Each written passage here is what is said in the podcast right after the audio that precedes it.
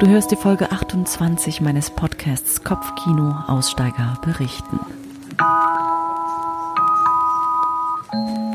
Ein warmes herzlich willkommen zu meiner dritten Folge an diesen Weihnachten, wie ich es versprochen hatte. Denn heute ist der 26.12.2021, an dem ich diese Folge online stelle. Ich bin so leicht verkatert. Naja, nun denn. Ich freue mich sehr, dass du meinen Podcast anhörst. Mein Name ist Dina Hellwig. Ich bin Schauspielerin und Sprecherin. Und in meinem Podcast interviewe ich Menschen, die Ähnliches wie ich erlebt haben. Ich bin als Kind von Zeugen Jehovas groß geworden, mit knapp Mitte 20 offiziell ausgestiegen und ich berichte hier in diesem Podcast über mein Leben als Kind von Zeugen Jehovas. Und dann gibt es nebenbei noch eine Reihe von Interviews mit Gästen, die etwas Ähnliches wie ich erlebt haben. Nicht nur bei den Zeugen Jehovas, sondern auch aus anderen verschiedenen destruktiven Gruppen, Sekten oder Gemeinden. Ich freue mich sehr, dass du dir diesen Podcast anhörst. Heute habe ich Vanessa und Lukas bei mir zu Gast. Ein ganz tolles Interview mit einem Pärchen, wo er in eine christliche Gemeinschaft hineingeboren worden ist und seine Frau später sich dem Ganzen angeschlossen hat. Es ist ein wunderschönes Interview. Ich bin so froh und glücklich, dass Lukas so intensiv und detailliert aus seiner Kindheit erzählt und wünsche euch viel Freude beim Zuhören. Und es geht auch schon los.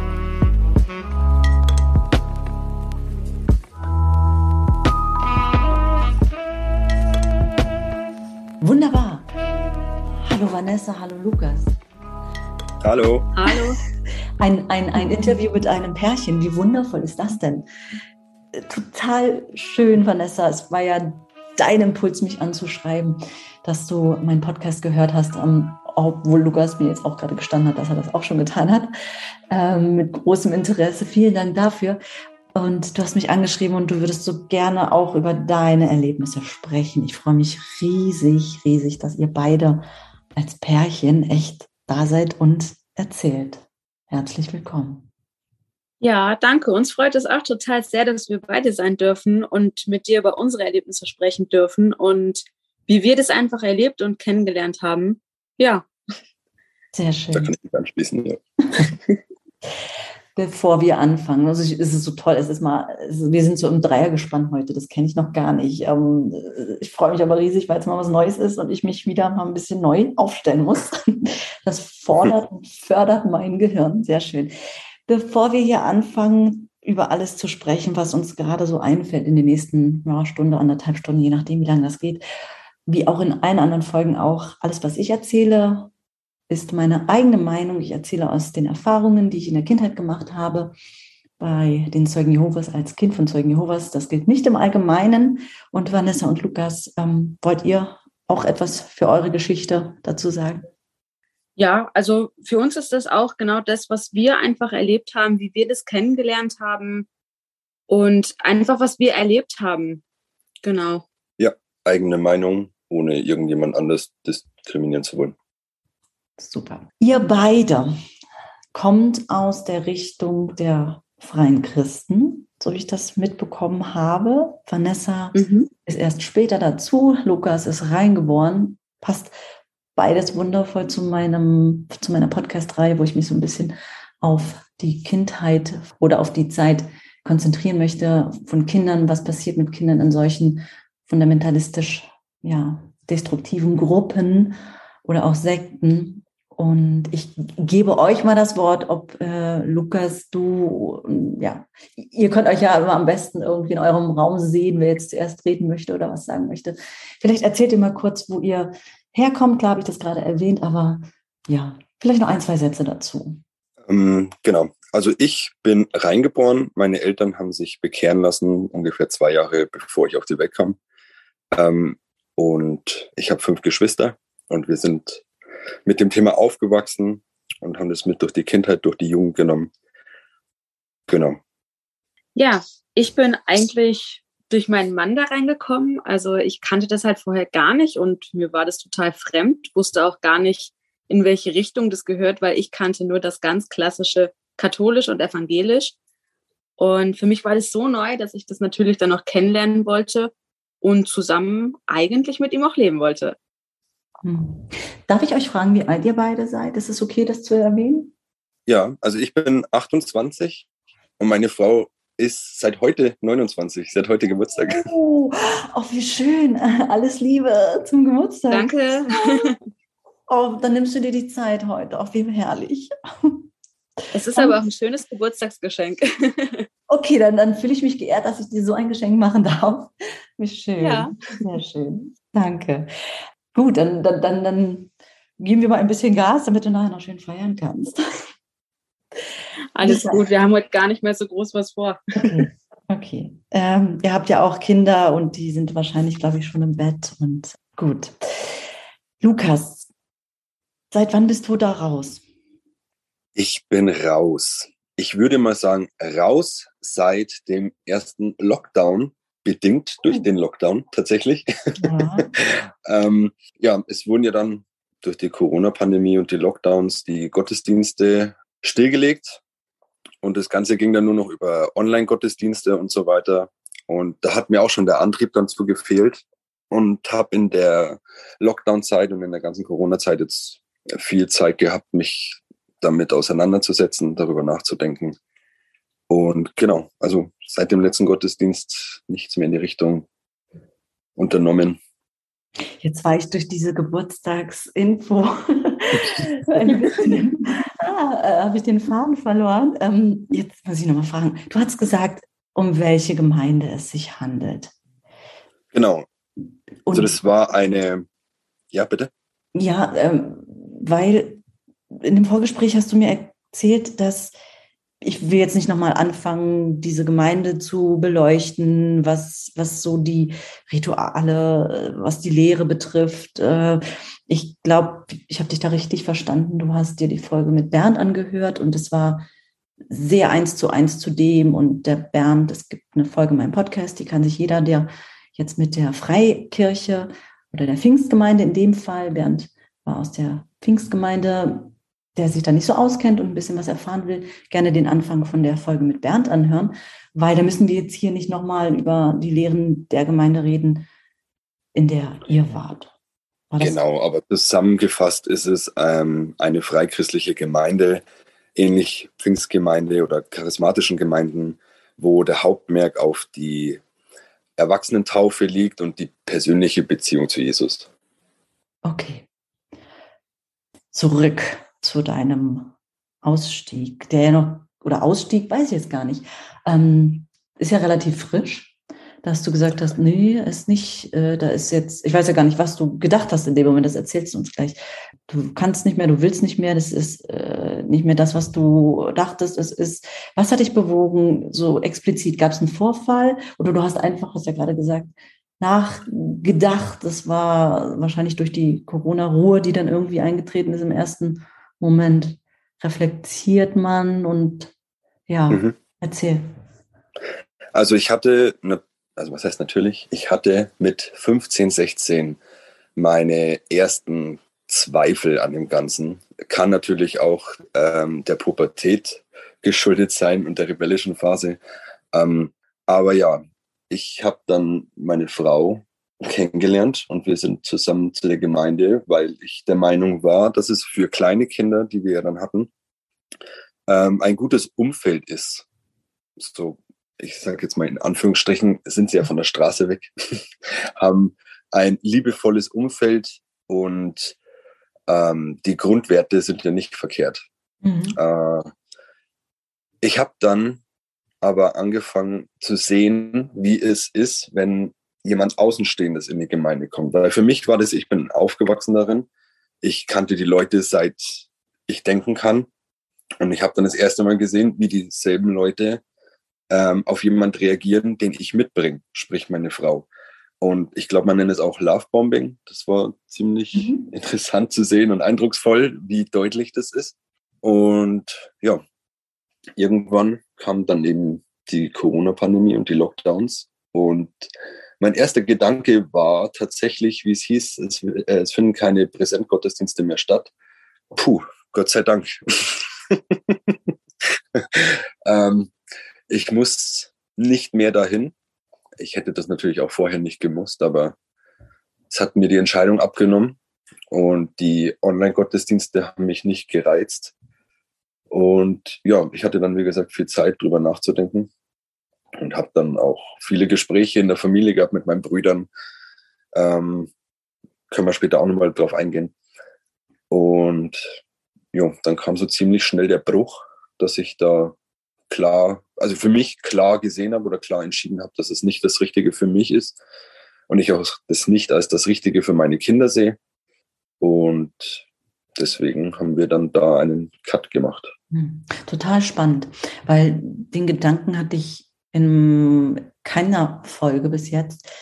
Und ich habe selber keine Kinder, mhm. würde aber bestimmt auch so ein Gefühl, okay, klar habe ich jetzt so eine Geschichte hinter mir, aber wenn ich das nicht hätte, würde ich bestimmt auch denken, in so einem Umfeld, wie du es auch gerade selber die Gedanken hattest, da sind Werte, Werte, da werden Werte vermittelt, die sind gut, die geben einem Kind ein, eine gute Erziehung, einen guten Rahmen. Und wir haben jetzt sowas erlebt, also ich wirklich vehement würde niemals jemanden in die Zeugen Jehovas äh, Gemeinschaft bringen wollen, weil ich es selber erfahren habe. Aber auch du würdest jetzt zurückblickend auch sagen, eigentlich war es jetzt gar nicht so feierlich, was da, äh, oder was, was ist da gewesen, dass, dass ein, ein erwachsener Mensch da eigentlich nicht so ungeschoren rausgeht? Oder eher, äh, ja, nicht kaputt erzogen oder geschädigt. Ähm, ich würde es ja bei den Zeugen Jehovas schon auch so betiteln. Ja? Also das ist eine Misshandlung der Seele, äh, mentale Gewalt. Und da würde ich meine Kinder nicht gerne reinsetzen. Ja, genau. Also ich kann das auch so sagen. Ähm, wie gesagt, es gibt Grundwerte, die finde ich, die würde ich wirklich so unterschreiben. Ähm, es wird Familienzusammenhalt groß geschrieben, Unternehmungen, ähm, du hast Veranstaltungen, du hast Gemeindefreizeiten, Jugendfreizeiten. Ähm, du kommst zu natürlich nicht schnell in den Kontakt mit Alkohol, Drogen, Rauchen, Feiern. Das, ist, das bleibt dir ja alles ein bisschen fern, wenn du in dieser Bubble dich bewegst. Und ja, die, die Grundwerte fand ich für meine Kinder eigentlich schon gut. Mhm. Ähm, aber ich habe dann eben die letzten anderthalb Jahre viel drüber nachgedacht und mich mit mir selber auseinandergesetzt, mit meiner, mit meiner Geschichte, mit meinen Denkmustern und einfach die Gedanken, die ich immer noch aufgrund dieser Erziehung mit mir trage, die ich gerne loswerden würde und die ich immer wieder einfach habe. Und ich möchte das meinen Kindern einfach ersparen, dass sie freier denken, dass sie Sachen kritisch hinterfragen mhm. können und dürfen. Genau. Vanessa, wie, wie alt warst du, als du, oder als ihr, naja, ihr habt euch kennengelernt und du wusstest ja auch schon, dass Lukas da drin ist oder kam das später? Ja, also das war eigentlich, wir haben uns kennengelernt und am Anfang hat er recht gezögert, mir das überhaupt zu erzählen, hm. hat es dann aber doch getan. Und ich stand wirklich wie so ein Fragezeichen da und habe gesagt, hä, was genau ist das denn? Und er schaut mich dann an und sagt, hä, kennst du das gar nicht? Und ich sage, nee, tut mir wirklich leid. Und er hat mir das dann auch alles erklärt. Und ich musste sagen, ähm, ich bin natürlich jetzt nicht so aufgewachsen. Hm. Für mich war das aber sehr, sehr interessant. Und wir haben uns dann auch eigentlich nach unserem ersten Sohn recht schnell entschieden, komm, wir gehen da mal hin. Und für mich war es ganz komisch. Ähm, ich kannte ja alle Leute überhaupt gar nicht. Niemand wusste quasi, dass ich existiere. Wie ich dann mit Lukas da war, war es dann eigentlich so, ähm, die Leute kamen alle auf mich zu, als hätte ich sie schon jahrelang gekannt, als wären wir alle beste Freunde und das, das war total verrückt und auch auf unsere Kinder sind die dann wirklich förmlich zugerannt und haben gesagt, hey, schön, dass ihr alle da seid und ich habe ihn dann erstmal angeschaut und gesagt, ist das normal? Ist all, hä, ich verstehe das alles gar nicht. Und man wurde dann aber ganz schnell in die Richtung geschubst, dass ich dann eine Bibel geschenkt bekommen habe. Mir wurden Bibelverse zugesteckt, die ich mir durchlesen sollte.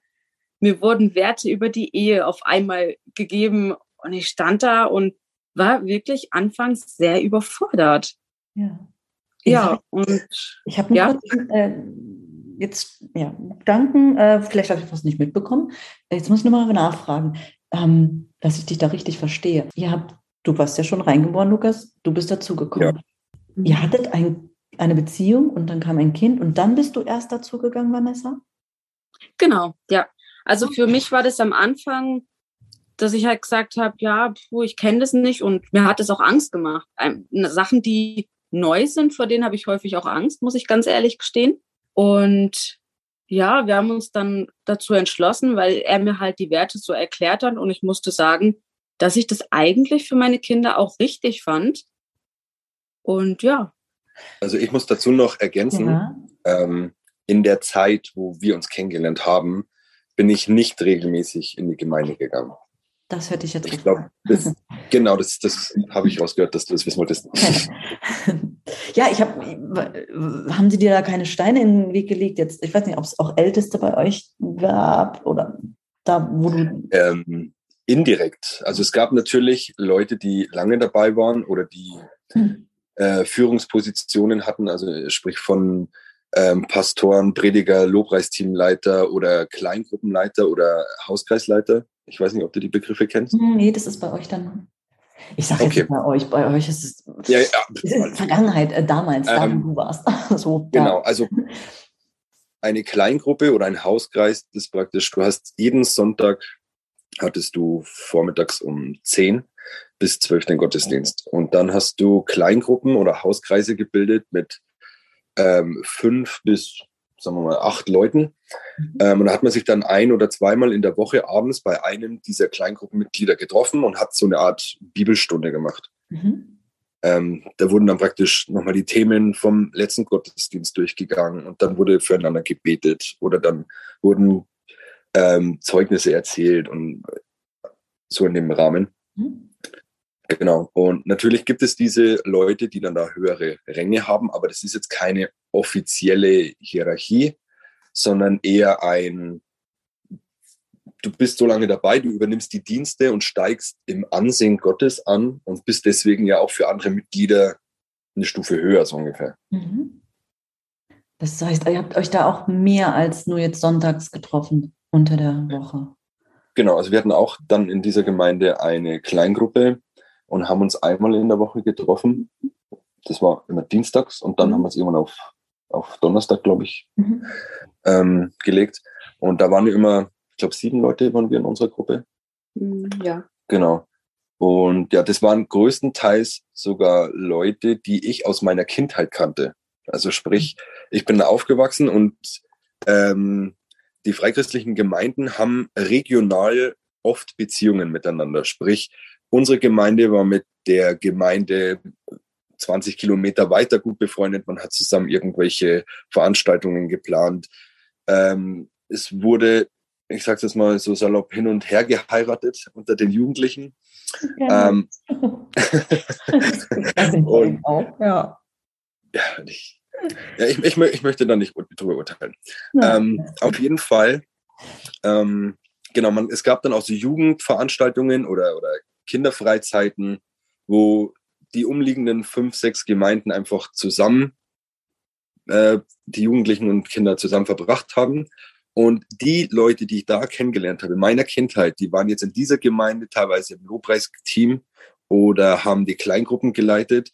Und wie wir uns dazu entschieden haben, eine Gemeinde zu besuchen, haben wir eine Gemeinde in unserem neuen Wohnort ausgesucht, der ungefähr 50 Kilometer von meinem Wohnort entfernt ist, wo ich aufgewachsen bin. Mhm. Und viele Leute waren halt eben dann da, die ich von früher kannte. Und darum war Vanessa auch ein bisschen vor den Kopf gestoßen, wie ich da ankam. Und die Leute kannten mich alle. Und ich wusste auch nicht, dass die Leute da alle sind. Mhm. Und sie wurde dann auch immer gleich von jedem umarmt. Und das fand, also wir hatten danach auch ein Gespräch.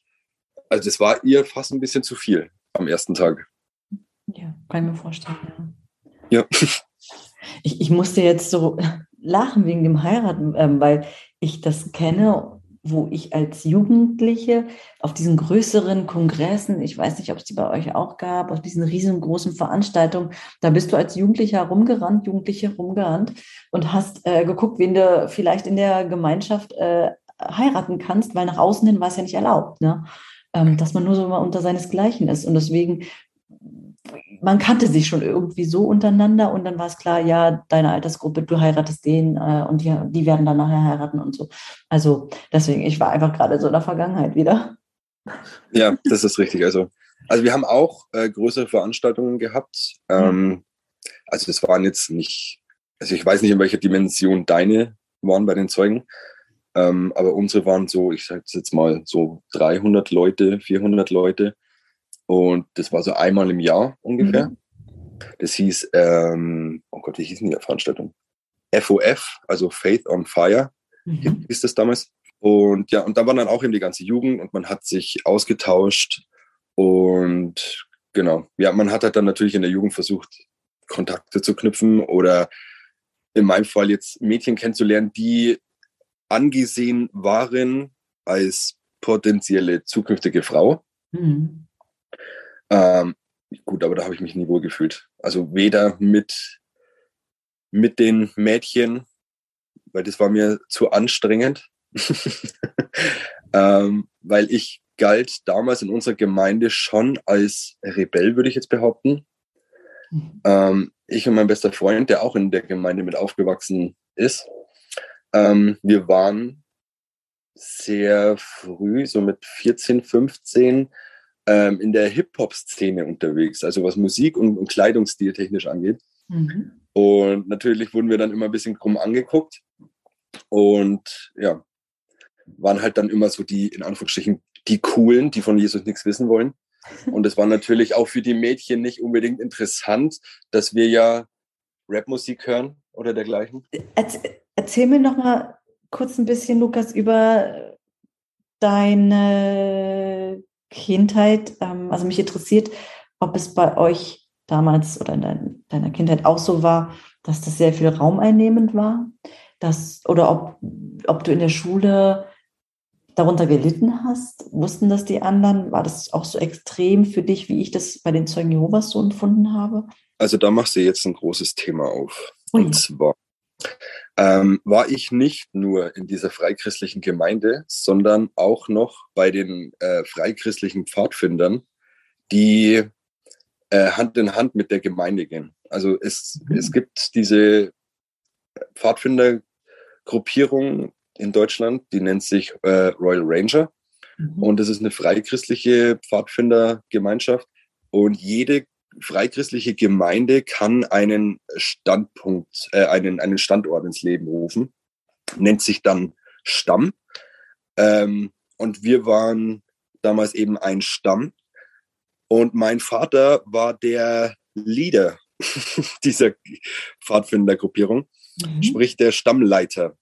Deswegen war mein Vater auch sowas wie äh, ein Ältester, würde ich jetzt behaupten, mhm. einfach weil er einen wichtigen ein wichtiges Aufgabenfeld in der Gemeinde übernommen hat. Und zwar ähm, ist die Aufgabe der Pfadfinderei im Freikristlichen, Jugendliche und Kinder über die Pfadfinder für den Glauben zu gewinnen.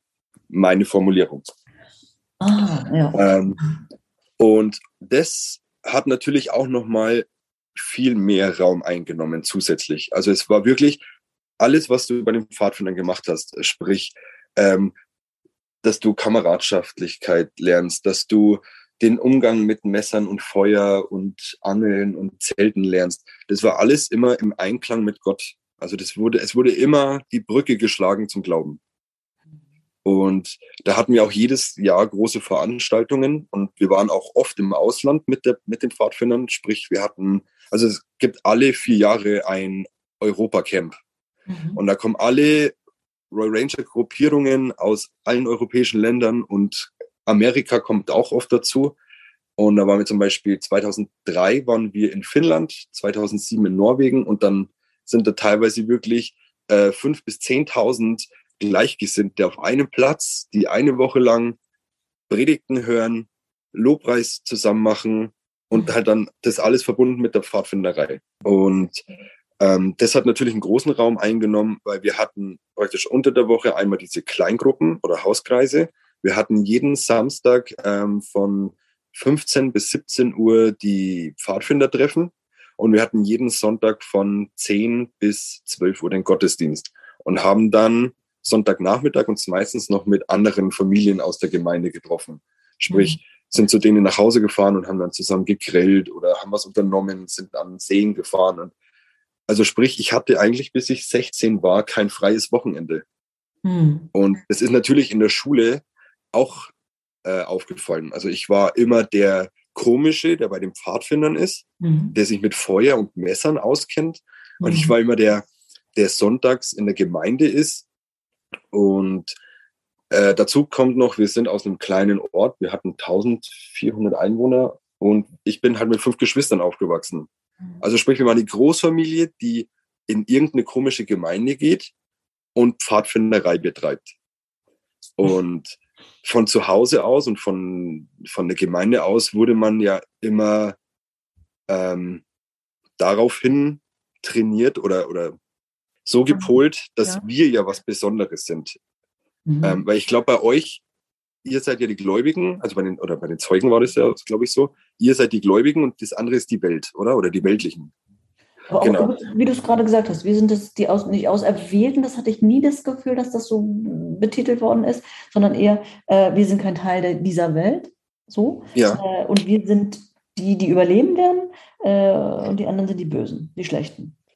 Also die Bösen und Schlechten, so hieß es jetzt bei uns nicht. Ähm, aber es hieß trotzdem, wir haben einen besonderen Vorteil gegenüber den anderen. Ja. Wir sind gesegnet dadurch, dass wir die Lehre Gottes schon kennen. Mhm. Und wir wurden auch dazu getrimmt, eben mit unseren Klassenkameraden zu sprechen. Ähm, und die vielleicht zu den Pfadfindern zu, mal mitzunehmen und dass die da über die Pfadfinder dann in, in die Gemeinde kommen und zum Glauben kommen. Und von dem her hatte ich immer an zwei Fronten zu tun, weil ich war in der Gemeinde und war da nicht der, der mit geistigem Wachstum geglänzt hat. Ähm, weil du naja, du hast den Druck mit ab zwölf dich taufen zu lassen, wenn du drin geboren bist. Mhm. Ähm, du solltest Aufgaben in, in der Gemeinschaft übernehmen, entweder im Lobpreisteam oder dass du ab einem gewissen Alter dann im Kindergottesdienst oder in den Kindergruppen mithilfst als Juniorleiter zum Beispiel sowas. Ähm, und in der Schule musste ich aber praktisch da dagegen arbeiten. Ich musste, um überhaupt Freunde zu haben oder um überhaupt mit jemandem Kontakt zu haben, musste ich das, was ich zu Hause lerne, in der Schule schlecht machen, damit die sagen, okay, du machst es zwar, aber du findest es ja blöd. Hm. Und das war ein ganz schönes Katze-Maus-Spiel. Ja, ich, ich fühle dich voll nach, weil, also ich muss ganz ehrlich sagen, so viel anders ist das jetzt zu den Zeugen Jehovas nicht. Ähm, auch bei dir war das damals das Missionieren, ich sage jetzt mal Missionieren, auch wenn wir jetzt das oder die Zwinge, was das nicht so benennen, sondern das Haus zu Haus gehen, ja. Äh, weiß gar nicht, habt ihr das gemacht? Seid ihr von Haus zu Haus gegangen? Bei uns gab es das ja. Nee, also das war jetzt bei uns kein Teil. Ja, aber dass du den anderen Kindern, mit denen du zu tun hattest, bei den Pfadfindern, von der Lehre erzählen solltest, das hatte ich auch. Also ich durfte mit anderen spielen, aber immer so mit, ja, aber von der Bibel erzählen und gucken, vielleicht kannst du ein kostenloses Heimbibelstudium mit denen anfangen und dann werden die gerettet und so. Also mhm. das war nie aus dem Interesse heraus, dass ich jetzt mit den Leuten, äh, mit den Kindern halt frei spielen konnte, irgendwie, so wie ein Kind gerecht okay. halt spielen will, ja. Ja, also wir wurden eher ähm, dazu motiviert, wir, also ich hatte jetzt kein Kontaktverbot zu Weltlichen oder was dergleichen, mhm. ähm, aber es wurde immer gesagt, ich habe mich als Christ im Rahmen von Weltlichen so zu verhalten, weil ich bin ja der Repräsentant, äh, der Rep Repräsentant mhm. ähm, des Glaubens. Und ich müsste mich so verhalten, dass die Leute sehen, oh wow, guck mal, also mit zum Kindesalter, der mhm. benutzt keine Schimpfwörter, der schubst nicht, Mhm. Der ist immer zuvorkommend, der teilt, da muss ja was dran sein. Also sprich, ich musste den Glauben und die Pfadfinderei dadurch interessant machen, wie ich nach außen mich verhalte. Das ist aber bei uns nicht anders gewesen. Das haben die dann als Zeugnis ablegen durch dein Verhalten. Deswegen wurde Ganz ich auch genau, sehr ähm, als Kind, ich kann mich erinnern, es wurde schon darauf geachtet, dass ich jetzt auch, auch wenn wir nur draußen einkaufen gegangen sind, äh, dich ordentlich zu verhalten, dass jeder wusste irgendwie in der Siedlung, ja, das sind, das sind die Zeugen. Ähm, oh, die sind aber vorbildlich. Oh, die sind aber gut erzogen. Also das war schon auch ein Riesendruck auf mich als Kind und ich denke schon, dass ich da auch sehr runtergedrosselt worden bin. Ja, das so habe ich mich auch gefühlt. Hm. Interessant, dass es dann sehr viel doch Parallelen auch in diesen, jetzt nicht nur unbedingt auf die Lehre betreffend, sondern auch mhm. in der Hinsicht für dich gab. Ähm, jetzt bin ich noch so ein bisschen beim Lukas, Vanessa, verzeih, du kommst aber auch gleich dran. alles gut, alles gut. ähm, ja, de deine Eltern, ähm, die, hast du gesagt, du warst zwei, warst relativ jung. Äh, nee, zwei Jahre vor meiner Geburt. Bevor du, okay, zwei Jahre bevor du geboren worden bist, sind die dahin gekommen, gegangen, bekehrt worden, bekehrt nennt ihr das, ist ja auch ja. spannend. Ähm, äh, war da, ja, ähm, wie war das für deine Eltern? Ähm, sie kam über einen Freund dazu, der war damals Missionar und der hat meine Eltern dann mitgenommen und ist mit denen die Bibel immer wieder durchgegangen und hat Fragen beantwortet. Und so kamen meine Eltern dazu und die haben sich dann bekehren lassen. Mhm. Ähm, meine Eltern kommen aus heiklen Situationen, würde ich sagen, oder aus einer heiklen Situation. Die haben früher relativ viel mit Drogen experimentiert. Mhm. Und dann haben sie sich davon lossagen wollen und haben sich dann bekehren lassen eben. Und ich kann mich an eine Geschichte erinnern, die nach der Bekehrung passiert ist. Und zwar hat meine Mutter diese Geschichte in einem Hauskreis erzählt. Da war ich ungefähr sieben, acht Jahre alt und hätte ins Bett gesollt, beziehungsweise ich war schon im Bett. Und ich weiß nicht, ob du die kennst, diese Treppen, wo wo man durchfassen kann, diese mhm. Stufen. Mhm. Und da habe ich mich drunter versteckt, weil ich wollte wissen, was meine Eltern so erzählen. Und meine Mutter hat erzählt, dass kurz nach der Bekehrung der beiden waren die abends im Bett gelegen, hatten dann noch in der Bibel gelesen und ihr Gebet gesprochen. Ähm, und dann haben beide einen komischen Schrei gehört. Ähm, mein Vater ist dann wach geworden, hat sich umgedreht, hat aber nichts erkannt, außer dass meine Mutter äh, wie versteinert in die Luft schaut. Ähm, und zwar hat sie angeblich den Teufel gesehen. Äh, sie hat es dann so beschrieben, dass es aussah wie ein sehr großer Mensch, dem die Haut abgezogen wurde, mit leuchtenden Augen. Und der hat beide dann angeschrien. Und sie hat den Schrei in der, ihrer Geschichte, wie sie die erzählt hat, so ekelhaft nachgemacht, dass ich mir vor Schreck den Kopf an den Stufen angeschlagen habe und bin weinend in mein Zimmer, in mein Zimmer gerannt. Und die Geschichte ist für mich immer noch eins dieser Momente, wo ich sage, irgendwas ist dann nicht ganz in Ordnung. Und das ist auch nichts für Kinderohren. Und es wird immer wieder Zeugnis darüber berichtet, ähm, dass das Böse oder man in, in freichristlichen Gemeinden nennt man das auch der Feind, dass der Feind versucht, uns von Gott wegzukriegen. Und laut dem Pastor damals hat sich wohl der Teufel bei meinen Eltern beschwert, dass die sich bekehrt haben. Das war praktisch seine, sein Zorn darüber, den er manifestiert hat. Und die Geschichte war für mich ganz skurril. Meine Eltern sagen bis heute, dass es angeblich wahr sei. Äh, kann ich nicht glauben. Mhm. Ähm, aber das war für mich sehr, sehr traumatisch, das zu hören.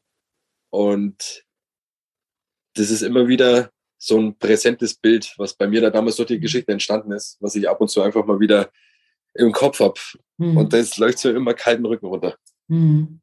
Da frage ich mich gerade, ich meine, ihr, ihr, habt ja Kinder, ähm, ihr wisst, welche Bücher, welche Filme, was auch immer ihr euren Kindern in welchem Alter ähm, zutrauen kon- könnt, ob es jetzt Hulk auch ist irgendwann, ja, wo so unschönere Figuren ästhetisch unschönere Figuren auch vorkommen oder der Bösewicht oder so.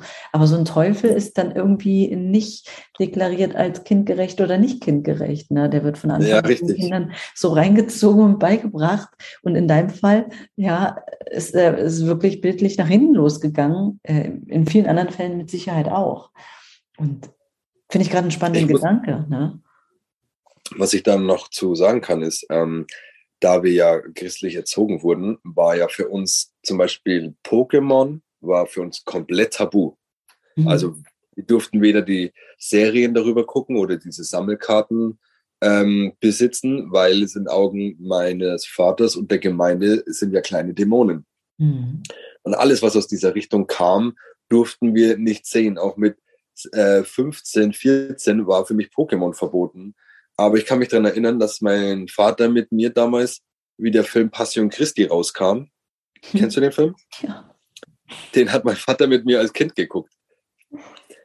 Und das, Ja. da finde ich, da gehen einfach die Pokémon sind Dämonen und darf man nicht gucken, aber ich gucke mit meinem zehnjährigen Sohn Passion Christi auf dem Sofa und ich konnte wochenlang nicht schlafen. Mhm. Und wie ich ihm gesagt habe, ich habe davor Angst, waren seine Worte, das kann ich verstehen, es ist ja auch wahr. oh Gott.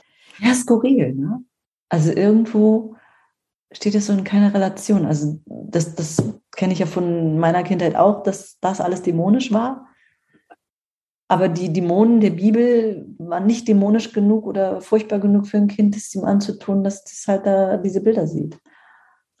Also, Ja, ich, ich schätze mal, es kommt aus den Gedanken heraus, so Pokémon ist zwar in den Augen Ja. dämonisch, aber Ja. ist ja Freizeitbeschäftigung und deswegen sollte man Ja. sich damit nicht beschäftigen. ja. Aber die Passion Christi ist ja sowas wie ein, ein, ein, ein Geschichtsfilm Mhm. von unserem Glauben. Mhm. Und deswegen sollten wir wissen, was da Sache ist, als Vorbereitung Total. für Total. den Krieg gegen die Welt. Aber ich finde, es ist überhaupt nicht so nachgedacht, ähm, was, was in einem Kind vorgehen kann, dann. Und das Kind wird gar nicht so als Kind gesehen, sondern eher so als ein, ein fast ein Etwas. Also ich rede jetzt eher dann noch natürlich von Ja. der Perspektive als Ex-Zeugin Jehovas, ähm, als, als eine, ein Etwas, was heranwächst und was dann nachher auch so ein Verkündiger ist, anstatt was ist hier jetzt kindgerecht für dieses Kind? Ja, auch abends da in der Zusammenkunft zu sitzen und sich stundenlang über Satan und die Dämonen und die Welt geht zugrunde, weil sie so schlecht ist, sich Sachen anzuhören. Ja. Ja, das finde ich so überhaupt nicht mal mit einem Kopf auch rangegangen, sondern eher so fanatisch der Sache entgegen, äh, gegen. äh, Ja, richtig. ne? So, als ob man dem Kind nicht die Kindheit lässt, weil das Kind muss ja vorbereitet werden auf das Schlimme, was kommt, oder der Feind versucht es ja immer wieder und das Kind sollte Bescheid wissen. Und, Mhm. aber da, in dem Zusammenhang wird nicht auf, ähm, was kann das Kind verarbeiten oder wie könnte es dem Kind damit gehen, da wird einfach nicht drauf geachtet, meiner Meinung nach. Oder in vielen Fällen nicht drauf geachtet. Bin ich bei dir. Ja. Hattest du mit der Pubertät, das habe ich ja in manchen Folgen angesprochen und du hast ja gehört, äh, vielleicht ist dir das aufgefallen. Ich habe irgendwann ne- das Gefühl gehabt, dass mir so die Pubertät weggenommen worden ist durch die, die Lehre auch. Bei den Zeugen Jehovas. Hast du da ähnliches Empfinden?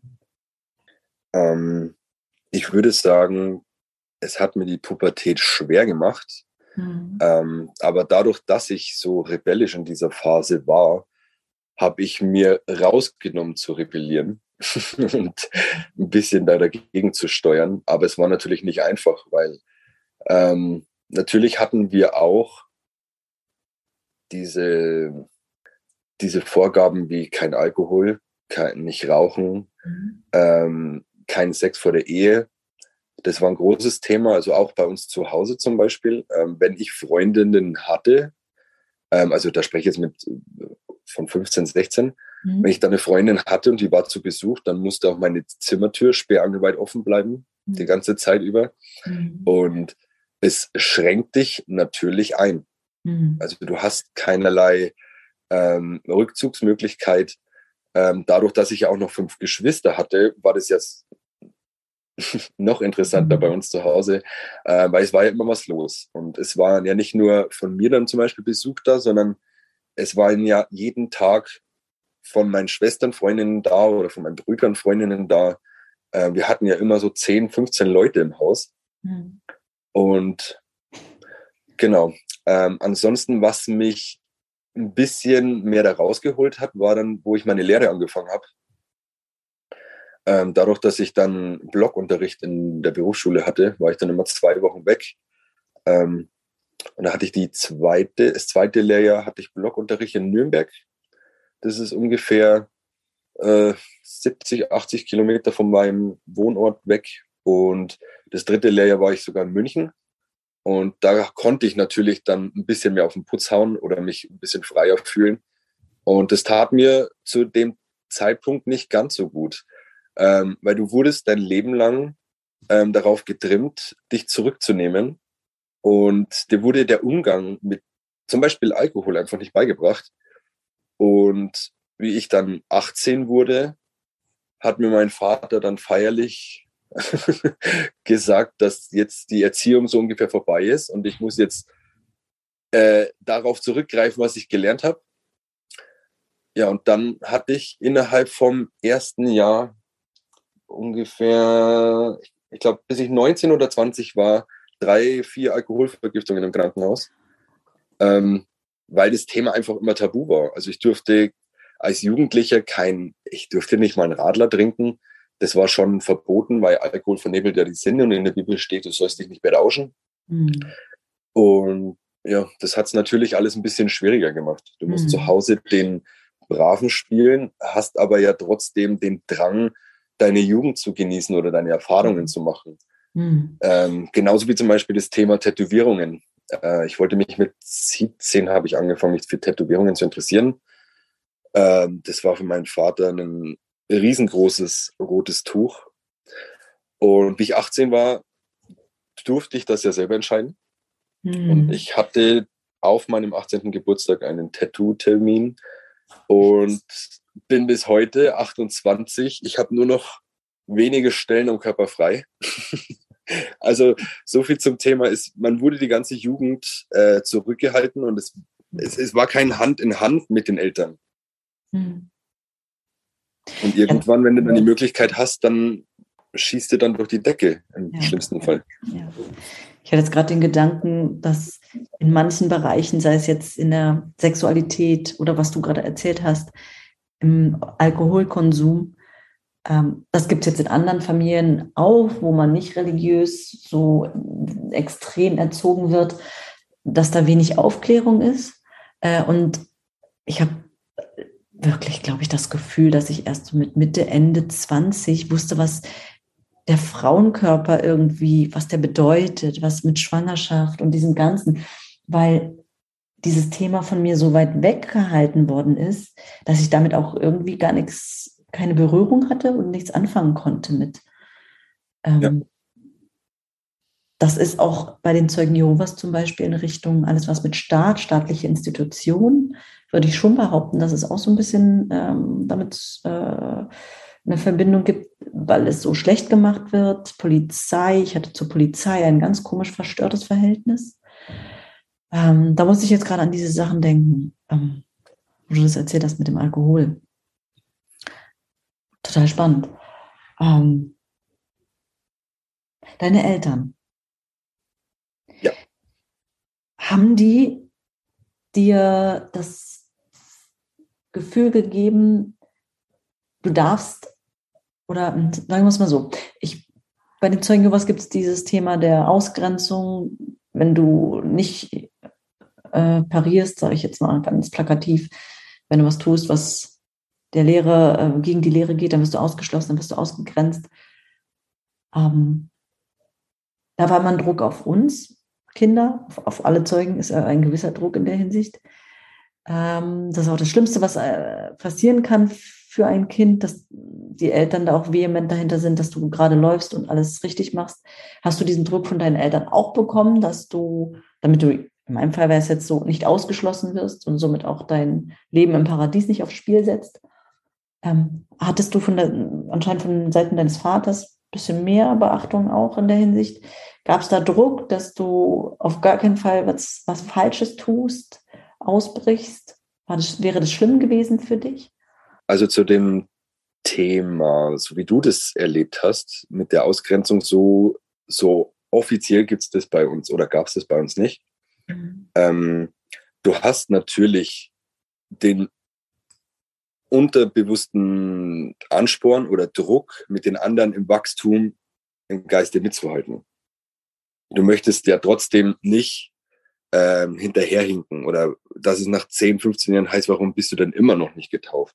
Also du hast da schon einen gewissen Druck mitzuwachsen.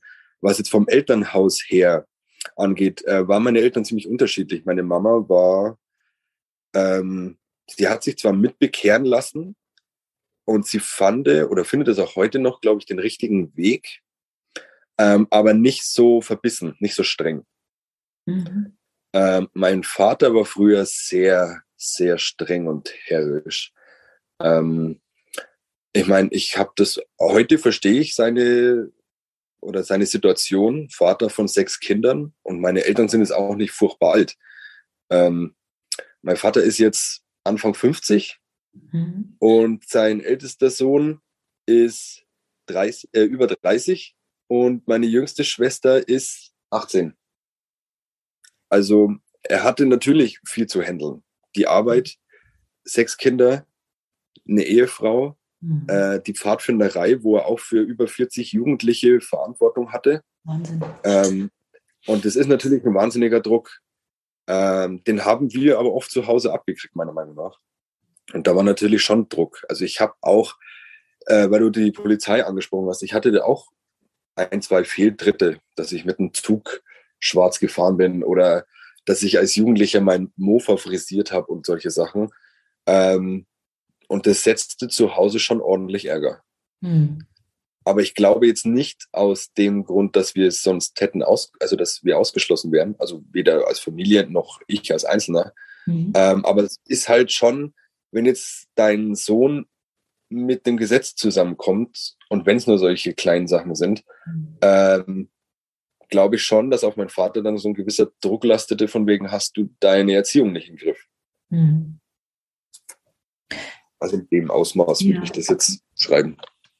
Darf ich fragen, ob es da auch ähm, körperliche Gewalt gab? Du musst auf diese Frage nicht antworten, das steht dir frei da kann ich schon drauf antworten. Ähm, äh, ja, war, war Teil. Ähm, ich kann mich da an ein paar Situationen erinnern, wo ich jetzt nicht ganz genau beschreiben muss, weil es nichts zur Sache tut. Mhm. Ähm, aber ja, ich habe schon die ein oder andere Ohrfeige oder mehr bekommen. Mhm. Ähm, war auch nicht immer für mich erkennbar, warum. Also das war manchmal auch zusammenhangslos. Ähm, das hat hauptsächlich mich und meinen großen Bruder erwischt. Ähm, meine kleineren Geschwister dann nicht mehr, weil sich meine Eltern vor ungefähr acht Jahren getrennt haben. Mhm. Mein Vater hat neu geheiratet und ist seitdem sehr viel entspannter und lockerer. Mhm. Ähm, er macht auch die Pfadfinderei nicht mehr. Mhm. Ähm, ja, also meine kleinen Geschwister waren davon verschont, in dem Sinne, dass sie es selber erfahren haben. Aber ich habe auch vor zwei Wochen mit meiner Schwester gesprochen ähm, und sie hat noch ganz lebhaft und deutlich äh, vor Augen, dass ich, boah, wie sage ich jetzt, eine Tracht Prügel bekommen habe. Im Beisein meiner kleinen Schwestern und meiner Mutter, da waren meine Schwestern teilweise erst vier oder fünf Jahre alt. Mhm. Und sie kann sich da aber dran erinnern, und sagt auch, dass das der Punkt oft war, warum sie noch lange Zeit in Anführungsstrichen Angst vor meinem Papa hatte, mhm. äh, obwohl sie das selber nicht ähm, erlebt hatte. Mhm. Könntest du oder würdest du sagen, dass das auch, wie ich es aus meiner Erfahrung und auch, ich würde es einfach mal behaupten, dass da Zeugen Jehovas auch gerne in der Vergangenheit das befürwortet haben, die Kinder zu züchtigen durch Schläge dass das so also ich kann natürlich. Ich weiß natürlich jetzt nicht, wie mein Vater gewesen wäre, wenn er nicht bekehrt gewesen wäre oder nicht in der Gemeinde gewesen wäre. Mhm. Aber es heißt dort durchaus, ähm, wie heißt es in der Bibel, wer seinen Sohn liebt, spart die Rute nicht. Mhm. Oder wer seine Kinder liebt, züchtigt sie. Mhm. Und also es war jetzt kein offizielles Thema, soweit ich weiß. Also es wurde jetzt nicht in, in der Gemeinde oder in, in Gottesdiensten gesagt, schlag deine Kinder.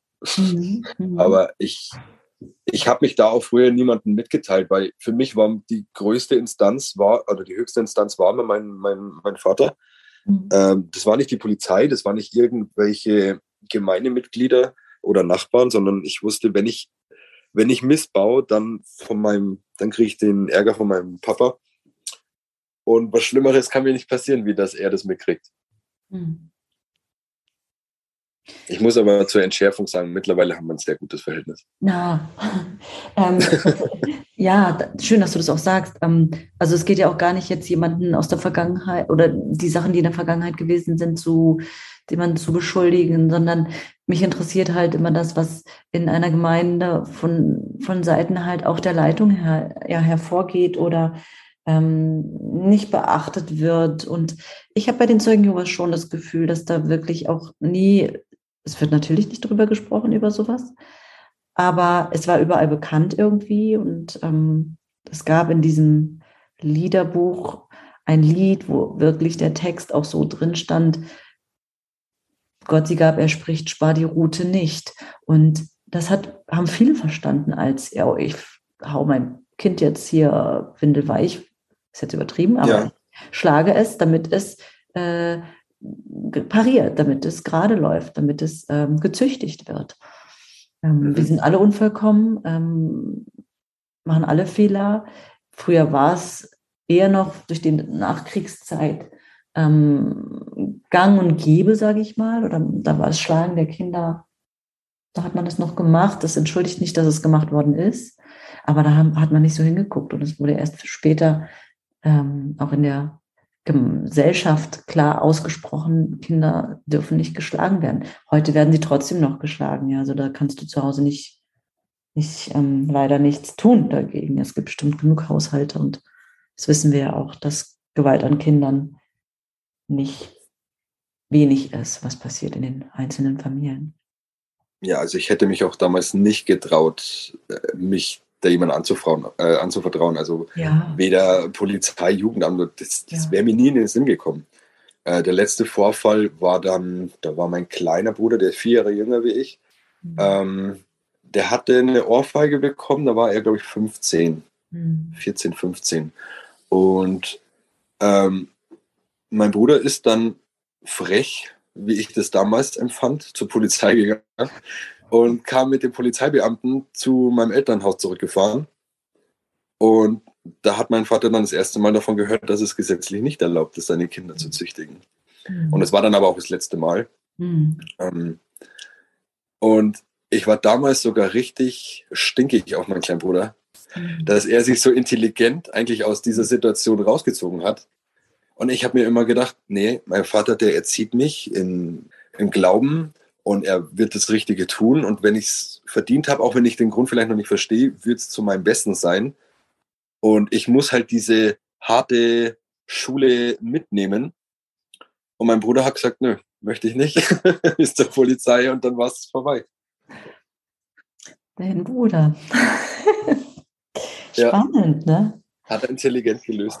Ja, woher er das auch immer hat. Ich meine, du weißt nicht, wie viele Kinder ihr habt jedes Kind ist ja auch anders, ne? Und geht mit ja, Dingen dann doch auch anders um, ne? Also total. Also wir, sel wir selber haben drei Kinder, mhm. ähm, drei Jungs im Alter von sieben, fünf und drei. Mhm. Ähm, und wie gesagt, ich selber habe ja fünf Geschwister, drei Jungs, drei Mädchen. Mhm. Und natürlich unterscheiden wir uns. Und mein kleiner Bruder, der war schon immer eher ein Träumer. Und also im positiven Sinne, ein Träumer. Der war immer sehr gemütlich und hat sich nicht gestresst. Und ja, ich finde es heute auch noch interessant. Ähm, also er ist heute auch so, dass er, dass er sehr gut zuhören kann und eine sehr überlegte und bedachte Meinung abgibt. Ähm, und er hatte halt damals einfach schon den Schneid zu sagen, das kann nicht richtig sein. Mhm. Und hat er gut gelöst. Und er hat ja auch, ich weiß nicht, ob ähm, die harte Schule auch bis zu meinen Schwestern gereicht hätte. Aber im besten Fall hat er ihnen das erspart. Hm. Stichwort, das kann nicht richtig sein. Vanessa. ja. ähm, du, wie, wie lange warst du mit, mit dabei, in Anführungsstrichen, mit, mit Lukas in seiner Welt dabei? Also für mich waren das jetzt ungefähr zwei bis drei Jahre. Hm. Und ja, das hat sich bei mir alles ganz langsam eigentlich gesteigert. Also von erstmal interessieren bis dass die Kinder in die Kinderstunde kommen, die Kinder mich dann auch Sachen gefragt haben, wo ich tatsächlich keine Antwort drauf hatte sogar. Und dann ging es tatsächlich irgendwann so weit, dass die in der Gemeinde dann halt die Erwachsenentaufe angeboten haben. Mhm. Und gefühlt gingen alle Blicke auf mich weil ich dann die Frau war von dem, der so aufgewachsen ist, der ja schon getauft ist und mitten im Glauben ist, die muss sich ja dann quasi taufen lassen. Und ähm, ich stand auch völlig überfordert da, wusste auch gar nicht, was ich damit anfangen soll, tun soll, was von mir erwartet wird oder irgendwas. Und ja, ich wurde halt dann auch wirklich zu diesen Stunden eingeladen, wo dann quasi alles erklärt wurde wie man sich zu verhalten hat, wie man sich Gott gegenüber zu verhalten hat, ähm, wie man sich gegenüber vor allem dem Ehemann verhalten soll. Und das waren für mich tatsächlich so Punkte, wo ich da stand und gesagt habe, puh, eigentlich teile ich die Meinung gar nicht so wirklich. Mhm. Ähm, aber ich habe dann damals trotzdem irgendwie mich dazu entschlossen, mich taufen zu lassen, weil ich mir halt einfach gedacht habe, naja, ich möchte ja irgendwo dazugehören. Klingt mhm. vielleicht auch blöd, aber irgendwie habe ich es auch als Ehre empfunden gegenüber meinem Mann. Ihm zu zeigen, hey, ich teile dein Leben, ich möchte zu dir gehören und gehe mit dir gemeinsam diesen Weg. Mhm. Ja. Total, also kann ich, kann ich ganz gut nachvollziehen. Ähm, musstest du dann die Bibel nochmal studieren oder wie war das? Ich meine, du kommst ja aus dem Katholischen. Ähm, mhm, genau. Hast du da mit der Lehre nochmal neu anfangen müssen? Oder war das die Taufe dann noch einfach, ja, ich, äh, okay, ich will mich taufen lassen, ich will in die Gemeinschaft aufgenommen werden, nochmal offiziell und deswegen die Taufe bitte? Oder wie läuft das da ab? Nee, das war tatsächlich, ähm, ich kannte die Bibel, ja, was kannte ich? Das, was in der Schule gesagt wurde. Mhm. Also ich kannte nicht viel.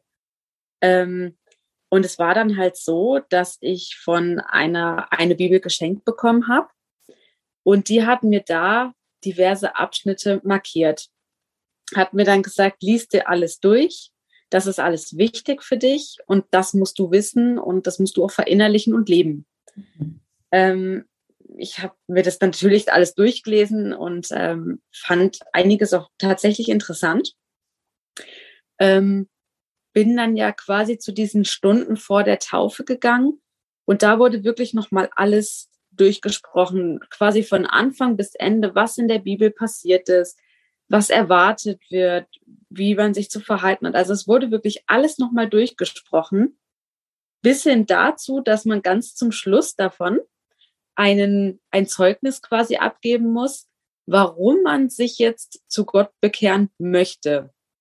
Und das war halt für mich auch nochmal ein ganz komischer Moment, da zu sitzen und musste quasi jetzt denen irgendwas sagen, was für die so aussagekräftig ist und wirklich diesen Wow-Oha-Moment auslöst. Ähm, da habe ich mich auch total unwohl gefühlt in diesem Moment. Mhm. Und stand einfach da und habe mir gedacht, oh ja, was mache ich hier überhaupt? Bin ich hier richtig? Mhm. Was passiert hier? Das war ganz komisch. Ähm, ja. Hättest du das, Nein, sagen wir so, hattest du das Gefühl vielleicht, ich, es ist ja jetzt nicht offiziell eine Sekte oder sowas, mhm. ähm, dass das dir ein bisschen, ja, ich meine, du hast es ja fast selber gerade beantwortet, dass es ein bisschen too much auch alles war für dich. Oder dass du da in etwas nachher noch reingerätst, wo du nicht mehr rauskommst? Ja, hatte ich tatsächlich. Ähm, es gab diese Momente, ähm, wo die mehr oder weniger was erwartet haben, was man aber überhaupt nicht geteilt hat. man aber genau wusste, wenn man denen das jetzt sagt, dann ist man der Außenseiter. Ähm, ja, demnach habe ich dann einfach teilweise einfach mitgespielt, weil ich mir dachte, na ja, vielleicht sind die ja im Recht und ich im Unrecht, vielleicht handle ich da falsch, vielleicht denke ich falsch, aber trotzdem habe ich es halt immer wieder so versucht, dass die von mir gedacht haben, wow, also die findet den Weg und ja, ganz komisch einfach war das. Hm. Hat dir Lukas das ähm, dich da hinbringen wollen?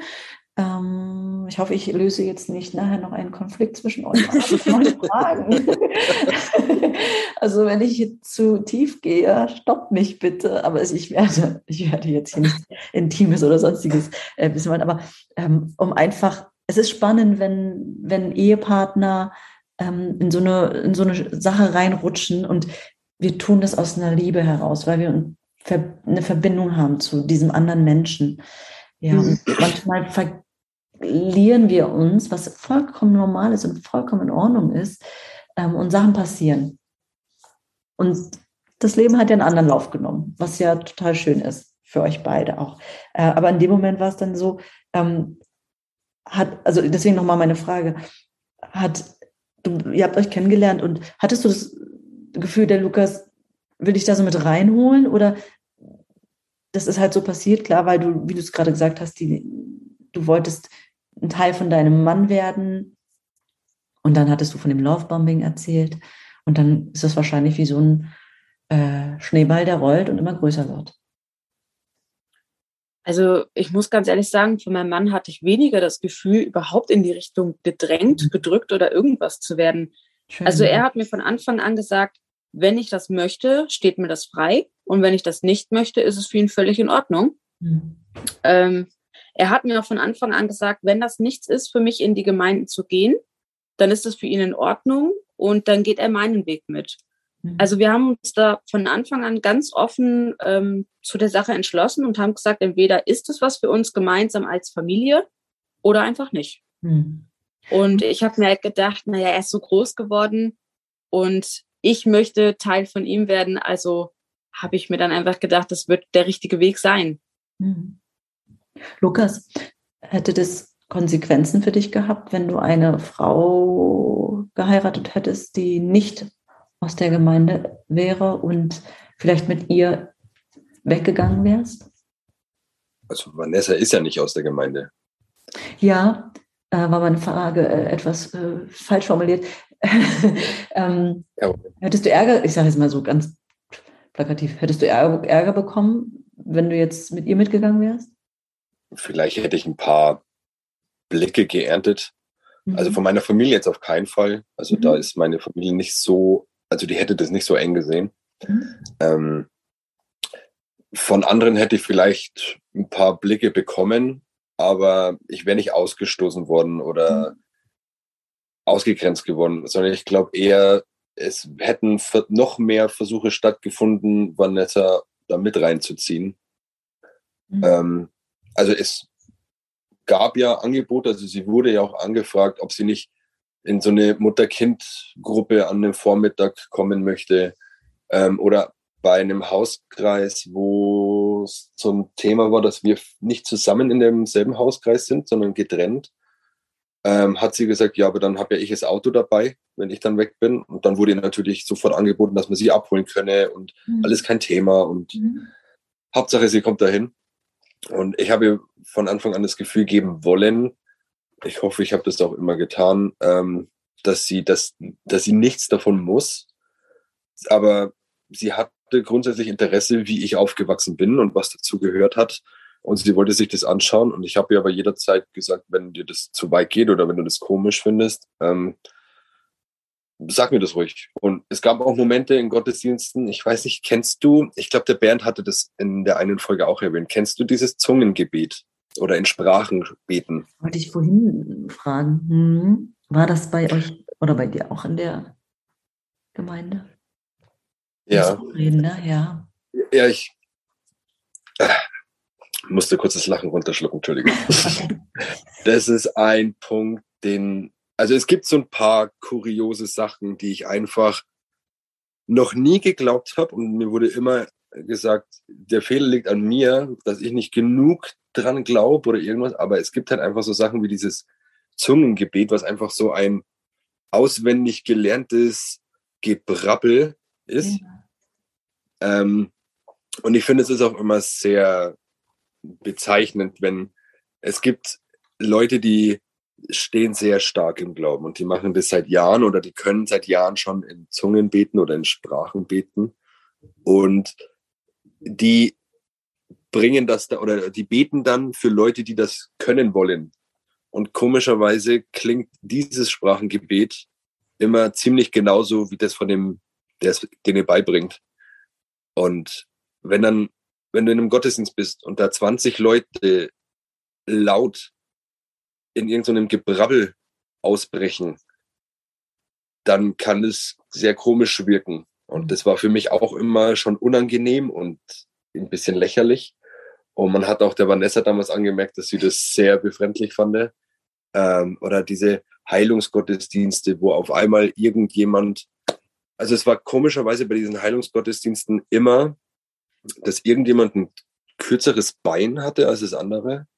Und nach dem Gebet waren die Beine gleich lang. Und jeder kam dann zu mir, oder wenn dann jemand zu mir kam, hast du das mitbekommen? Sag ja, aber ist dann Arzt, hat es ein Arzt geprüft? Ah, sei nicht immer so skeptisch, hat es dann geheißen. Mhm. Du musst glauben. Die He Wege des Herrn sind unergründlich, hat es dann geheißen.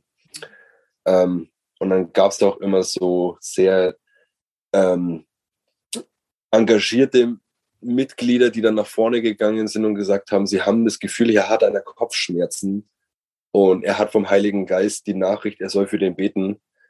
Und auch das war für mich schon immer so ein, hier sind 100 Leute, 100 Prozent hat gerade irgendwer Kopfschmerzen. Natürlich. und wenn dann für die Person gebetet wurde, dann glaube ich, dass da viele gesagt haben, ja, es ist weg, nur um jetzt dieser Stimmung keinen Bruch zu tun. Ja. Und egal, wenn ich das angesprochen habe, dass ich das kritisch sehe, dass ich das nicht glaube, dass ich das für Humbug halt, dann war ich der Verurteilte dann dass ich Leute irgendwelche Gaben abspreche oder Gott seine Macht abspreche, indem dass ich sage, ich glaube das nicht. Hm. Also, dass Vanessa das komisch fand, in so eine Situation hineinzukommen. Und ich weiß jetzt nicht, ob sie das vorher schon mal irgendwo gelesen, erlebt oder gesehen oder mit konfrontiert gewesen ist. Kann ich mir ja, sehr gut vorstellen. Allenfalls in einem Horrorfilm mal oder so.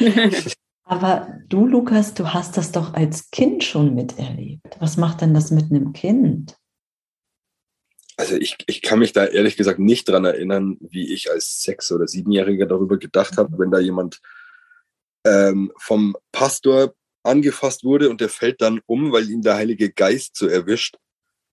Ich, ich keine Ahnung. Also ich kann mich mhm. da nicht dran erinnern, wie das ist. Es war für mich halt einfach normal und es war so, man wächst ja mit dem Glauben auf, bis ich sage jetzt mal zwölf ist, dass es halt einfach Fakt ist. Weil es sagen einem die Eltern, es sagen einem andere Erwachsene und wer bin ich als Siebenjähriger, der zu meinem Vater sagt, das stimmt doch nicht. Mhm. Ja, ja. So, man ist ja noch nicht selbst so weit, um äh, kritische Fragen zu stellen oder selbstreflektiert zu denken. Mhm. Und also dann kam das halt eben.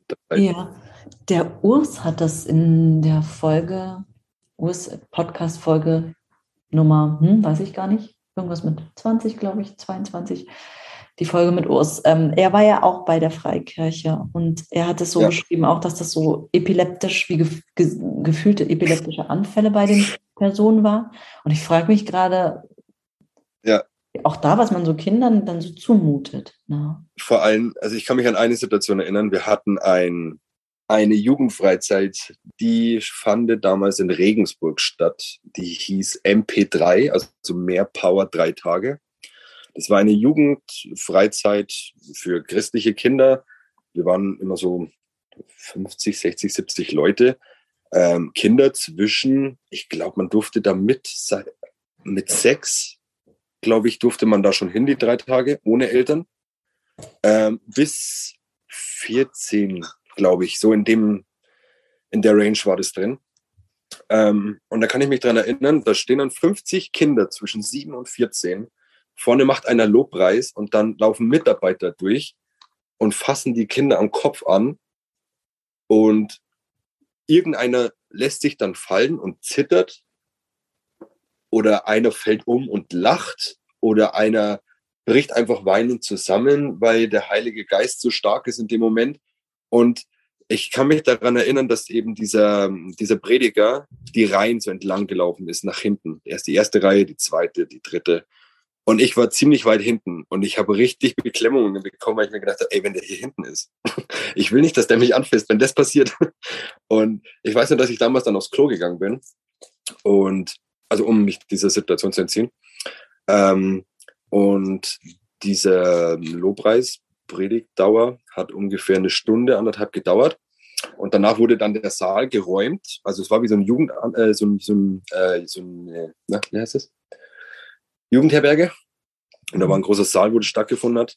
Und nach, ich glaube, zwei, drei weiteren Stunden gab es immer noch zwei, drei Kinder, Jugendliche, die in diesem Saal lachend auf dem Boden lagen.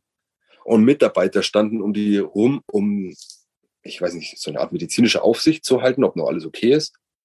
Und das finde ich halt dann erstens für die ganzen Kinder, die anwesend sind und das nicht erleben, also die das nur sehen, mhm. muss es ziemlich. Mhm. Also wenn, wenn ich das schon komisch fand, dann fand es mit Sicherheit andere auch komisch. Mhm. Aber auch die Kinder, die sich darauf einlassen, mhm. Ich weiß halt nicht, was das mit diesen Leuten macht. Mhm. Und das waren halt immer so, Situationen und Momente, wo, wo ich dann glaube, dass wenn das andere Leute sehen, die könnten sowas auch für okkult halten. Mit Sicherheit. Und wir reden jetzt nicht von einer Zeit äh, 1960 oder sowas, ne? Nein, da gab es schon Smartphones. also, äh, Und das denke, passiert dass, auch heute noch. Ja, dass wir ganz viel nicht sehen, weil natürlich keiner das erzählt oder weil es so intern passiert, ähm, wo ich mich dann wirklich frage, das ist doch für die Kinder nicht eine tolle Sache. Nee. Und Glaube das sind halt so Sachen, die ich mir dann in dieser ganzen Lockdown-Pandemie-Zeit hm. ähm, auch gefragt habe, weil ich spreche mit meiner Frau viel darüber. Oder das würde ich als nächstes fragen, ja. Ja, ja, stell die Frage ruhig. Ja, nee, ähm, du, du, hast sie eigentlich schon wunderbar selber gestellt äh, oder gesagt. Aber ich wollte fragen, habt ihr euch da irgendwie auch immer abgesprochen oder besprochen? Ja, ne, ja, also wir sprechen darüber, also wir haben, bevor wir zusammen in der Gemeinde sind, haben wir viel darüber gesprochen. Sie wollte wissen, wie war das so und mhm. nach welcher Lehre lebt ihr und ist es wirklich so oder was für Sachen hast du da erlebt und, ähm, und auch nach der Zeit, also in der Zeit, wo ich das Ganze kritisch hinterfragt habe, also wo das bei mir anfing in der Corona-Zeit, wo ich gesagt habe, ich möchte da gar nicht mehr hingehen, für mich ist das riesengroße Humbug, der da getrieben wird.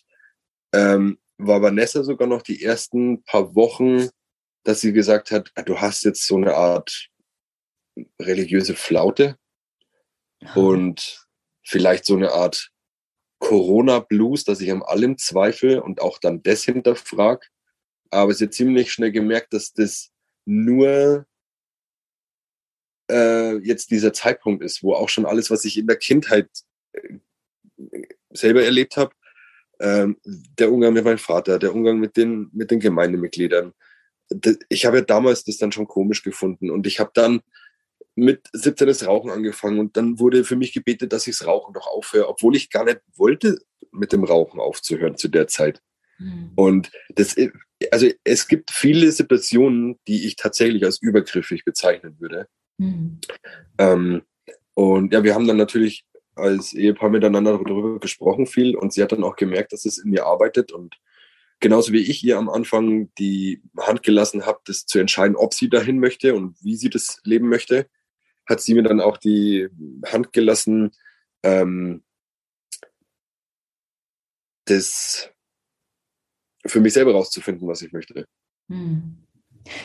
Jetzt muss ich Vanessa nochmal diesbezüglich fragen. Ähm, warst du da schon, ja, warst du da jetzt schon doch mehr drin, als du es am Anfang natürlich gewollt hättest und hast da Gefallen dran gefunden oder gedacht, das ist doch ein guter Rahmen ähm, oder war dir das von jeher viel zu raumeinnehmend oder auch wie Lukas gerade gesagt hat, übergriffig?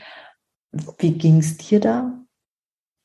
Ja, also für mich war das eigentlich so, ähm, nach der Taufe hatte ich sehr, sehr viel Kontakt zu allen aus der Gemeinde und habe auch sehr viel mit denen über WhatsApp geschrieben, mich verabredet und auch getroffen. Und wie Lukas halt dazu kam, dass er anfing zu zweifeln, wie das mit Corona anfing, hatte ich dann trotzdem noch zu einer Freundin Kontakt. Und ähm, wir haben halt auch darüber gesprochen. Und sie hat dann damals zu mir gesagt, Vanessa, es ist deine Aufgabe, die kriegst du jetzt quasi von Gott gestellt, deinen Mann wieder auf den richtigen Weg Gottes zu bringen. Mhm. Und ich stand da und habe dann gesagt, hä, was meinst du? Und sie hat gesagt, na, das ist die Aufgabe von Gott an dich. Und quasi meine Beweisprobe, ob ich wirklich tief genug im Glauben bin. Und ich habe das dann auch wirklich einfach geglaubt und habe versucht, Lukas halt wieder auf den richtigen Weg zu bringen. Aber wir haben wirklich stundenlang darüber gesprochen. Und irgendwann hat er mich dann quasi auch wieder ein Stück weit wachgerüttelt und hat gesagt, hey, was du davon, hier gibt es totaler Quatsch, was ist denn da los? Und ja, da habe ich dann auch erstmal gemerkt, dass ich mich da so sehr reingesteigert habe, dass ich überhaupt nicht mehr gemerkt habe, was wirklich noch Realität gewesen ist eigentlich. Hm. Also was ich da ergänzend noch dazu sagen würde, ist, ähm, Vanessa kommt ja nicht aus Bayern, sondern aus Nordrhein-Westfalen ursprünglich. Und sie ist kurz bevor wir uns kennengelernt haben, nach Bayern zu ihrer Mutter gezogen. Ähm, und wie wir uns dann kennengelernt haben und zusammengezogen sind, sind wir aus dem Landkreis ihrer Mutter wieder weggezogen und sind von da aus dann in die Gemeinde. Und ich glaube einfach, Vanessa hatte ja hier praktisch nicht viele Kontakte, mhm. weil alle ihre Jugend und Kindheit war alles in Nordrhein-Westfalen mhm. und die wenigen Kontakte, die sich in Bayern geschlossen hat, äh, hatte sie nur kurz kennengelernt und waren jetzt weiter weg. Mhm. Und dann sind wir zusammengekommen und dann hatte sie da natürlich ähm, einen Dunstkreis, den sie, mhm. der sich um sie kümmert, der sich um sie bemüht. Mhm. Ähm, wieder Stichwort Lovebombing. Ähm, und sie, also ich kann mir vorstellen, ich, ich gucke sie jetzt auch vorhin an, ich kann mir vorstellen, das ist auch so eine Art, ähm, ah ja, hier kann ich zu was Größerem dazugehören und da habe ich Leute, ohne dass ich jetzt alleine zu Hause sitzen muss und mich um die Kinder kümmern muss. Ja, kann ich dir zustimmen. Okay.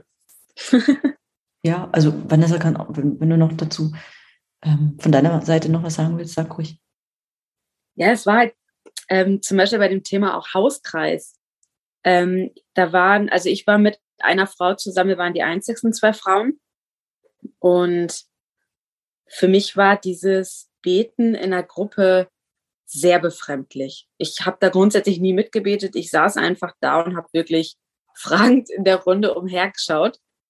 Ähm, und sie hat es ganz schnell gemerkt und hat mich dann wirklich zu sich gezogen und hat gesagt, du, wir zwei gehen jetzt immer alleine in einen Raum. Ich möchte, dass du da Anschluss findest. Und das war für mich trotzdem auch ganz komisch. Ähm, das war dann irgendwann wirklich so, dass man sich eigentlich vorm Hauskreis schon zurechtgelegt hat, was man da sagt, um einfach irgendwo Eindruck zu schinden. Und mir gefiel das irgendwie, dass die Leute sich um mich bemüht haben auch. Also man wurde ja wirklich überhäuft mit Nachrichten, mit Grüßen. Dann, wenn man zur Gemeinde kam, dieses ganze Umarmen und hey, toll, dass du da bist. Und auch die Kinder wurden halt so empfangen. Und mich hat es so in diesen Bann gezogen, dass ich mir gedacht habe, boah, cool, mich sieht hier jemand und mir gefällt das. Mhm. Und ich glaube, dass ich deswegen auch ganz viel ausgeblendet habe in der Zeit. Mhm. Natürlich, ja, kann ich gut nachvollziehen. Du hast jetzt gerade gesagt, dass ihr nur zwei Frauen da drin wart und dann kam bei mir der Gedanke, wie ist die Position der Frau da? Hattest du da eine komische, war da irgendwie was, was auch nicht so schön, weil du bist ja auch in einem ganz anderen Umfeld groß geworden. Mhm. Als Frau allein bestimmt kannst du tun, dein Leben leben, dich verwirklichen. Gab es da in der Hinsicht irgendwie Hindernisse oder ein anderes Verhalten dir gegenüber, dass man dich vielleicht in so eine Ecke gepresst hat oder gesetzt hat und du konntest dich in der Ecke bewegen da, aber nicht weiter? Also ich würde jetzt mal behaupten, am Tisch, wo wir alle zusammensaßen, hat man da eigentlich nichts gemerkt. Aber wie ich mit ihr dann alleine da saß, hat sie mir schon ganz deutlich aufgezeigt, was meine Rechte und Pflichten als Frau sind. Mhm. Also da habe ich mir dann schon wirklich gedacht, hey, möchtest du mir nicht quasi eine Regelliste schreiben oder wohin führt das Ganze?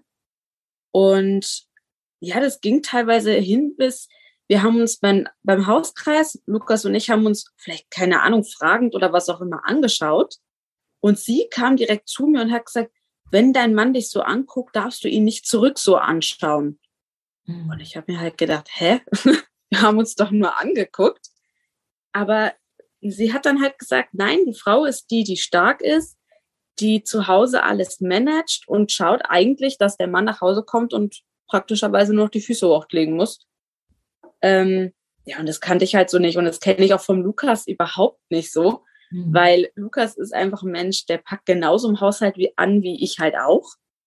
Und sie hat mir aber gesagt, dass das quasi falsch ist, was ich da so mache mit ihm. Mhm.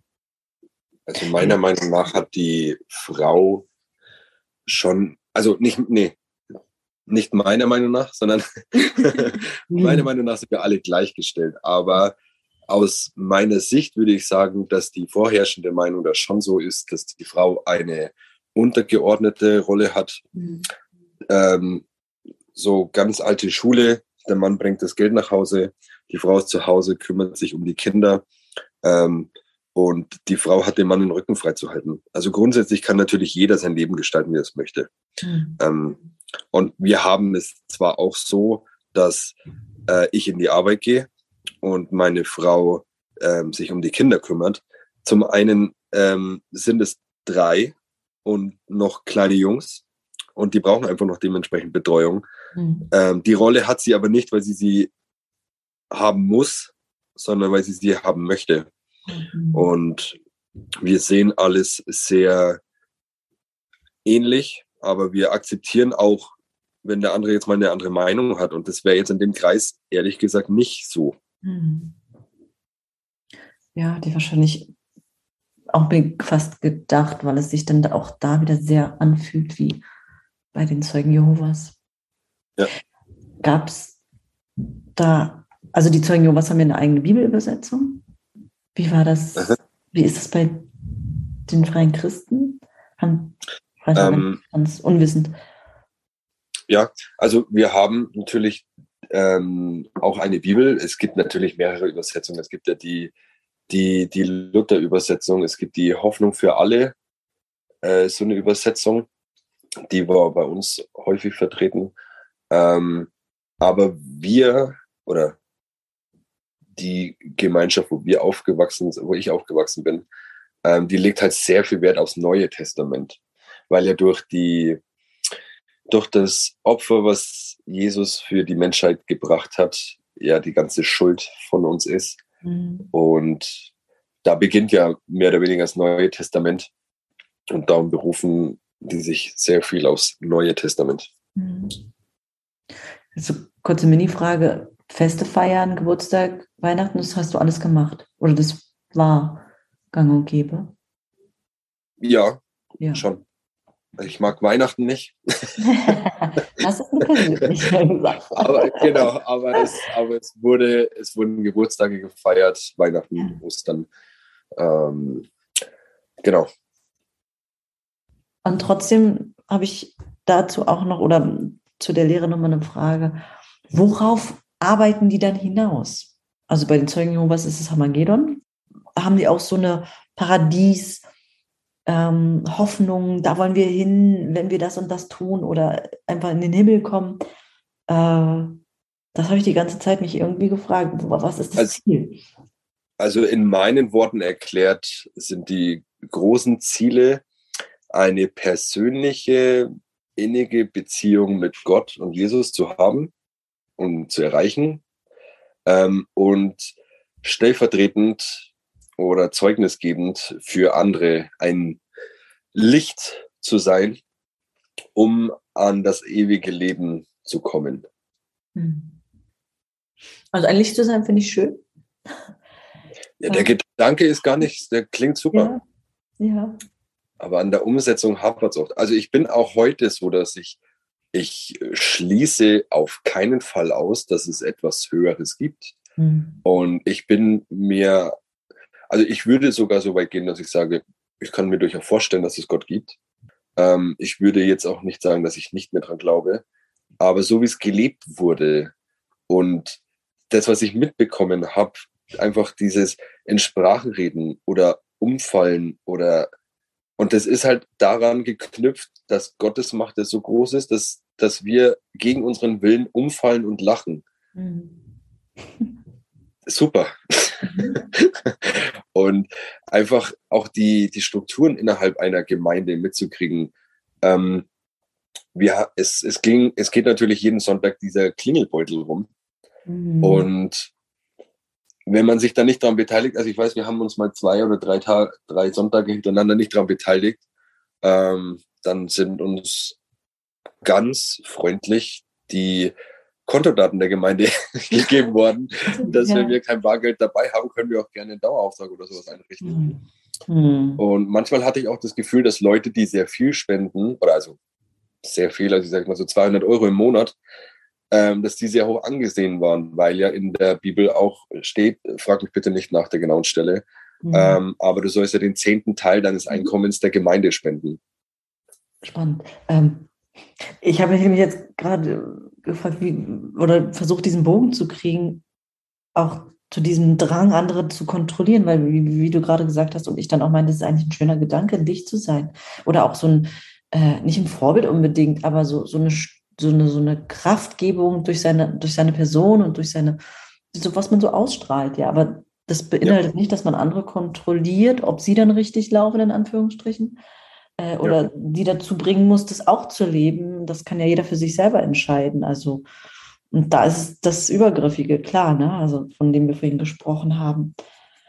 Ähm, ja, und vor allem, womit ich nie wirklich d'accord war, ist einfach, ich bin der Meinung, ähm, jeder hat sein Leben in der Hand und jeder kann aus seiner Situation das Beste machen oder kann einen anderen Weg wählen. Mhm. Aber die, ähm, die Erziehung oder die, die Lehre war ja, dass Gott für jeden Einzelnen einen festen Plan hat.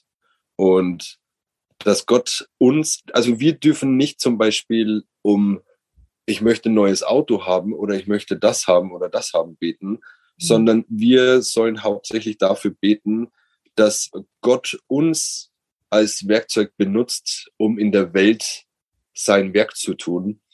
Und ich habe in meiner gesamten Zeit Gott einfach die Möglichkeit nicht geben wollen, ähm, weil Glauben ist ja per Definition nicht Wissen. Und wenn ich von etwas nicht überzeugt bin, mhm. überlasse ich nicht irgendeiner Kraft, der ich nicht wirklich vertraue, die Kontrolle über mein Leben. Mhm.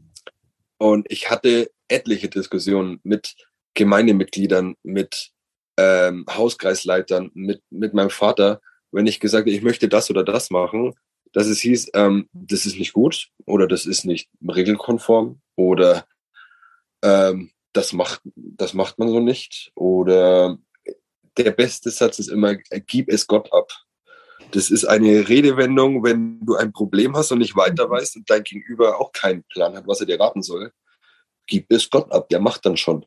Und mhm. so kann ich nicht leben. Mhm. Ich, ich habe nicht nur die Verantwortung für mich, sondern auch für meine Frau und meine Kinder. Und sollte ich meinen Job verlieren, kann ich nicht einfach sagen, ja Gott, du machst es schon und mich zu Hause hinsetzen. Mhm. So funktioniert die Gesellschaft einfach nicht. Nee, ja, sehe ich sehr ähnlich, ja. Ja. Jetzt kommen wir mal zu dem Thema, weil wir eben auch schon ja, ein, zwei Punkte hatten, die eigentlich schön waren. Oder was, was, was Gutes daran auch war. Vanessa, gab es da irgendwas für dich, was, wo du gesagt hast, oh, das ist aber auch schön? Klar, haben wir vorhin gesagt, die Gemeinschaft. Das fand ich ja bei den Zeugen Jehovas auch immer total irgendwie schön. Man hat sofort mhm. Freunde gehabt irgendwie, man hat sofort Leute immer um sich gehabt, man war irgendwie so nicht allein. Was auch wieder schlecht sein kann. ähm, aber Gab es da irgendwie was, was du sagen würdest? Das war eigentlich, das war schon auch ganz gut. Ja, also was ich wirklich positiv sagen kann, ist einfach, man wurde angenommen völlig egal, wie man eigentlich ist. Die Kinder wurden sofort akzeptiert, überall mit reingenommen und ähm, ich muss auch sagen, die Kinderstunden, da waren die Kinder immer herzlich willkommen. Also es war nie irgendwie, dass man sagt, okay, es war jetzt vielleicht ein Kind frech und das Kind hat jetzt Ärger bekommen, sondern das war nie der Fall. Und das muss ich sagen, dieser ganze Zusammenhalt in diesem ganzen Konzept finde ich schon sehr, sehr schön und war auch wirklich schön mal mitzubekommen, weil leider ist es ja häufig so, dass wenn man jemanden kennenlernt und dann hat man vielleicht nicht diesen Status, den der andere toll findet und schon ist man halt nicht mehr interessant. Aber das war da halt einfach nicht. Es ist völlig egal, wer man war, man wurde so angenommen. Mhm. Und, und du, Lukas? Was ich Positives finde, ähm, ja, wie gesagt, zum einen der, der Umgang mit, mit den Kindern, den finde ich, also den Umgang, nicht die Lehre, den Umgang finde ich mit Kindern gut. Ähm, natürlich hat mir auch gerade in der, in der Kindheit und Jugend die Pfadfinderei super viel Spaß gemacht. Du, ja. bist in, du bist in der Natur.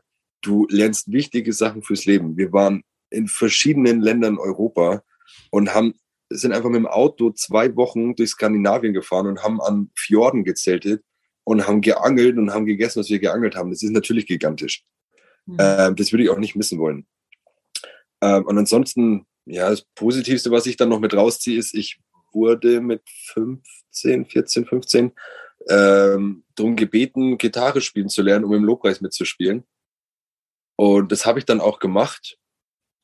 Ähm, ja, und kam dadurch dann zum Gitarre spielen. Das ist so mein großer Gewinn in der Situation. Kenne ich, ja. Bei mir war es das Klavierspielen, ne?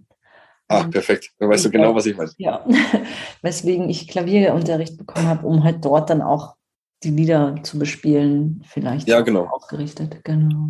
Also ich spiele heute auch noch Gitarre, aber mhm. nichts mehr von damals. Mhm.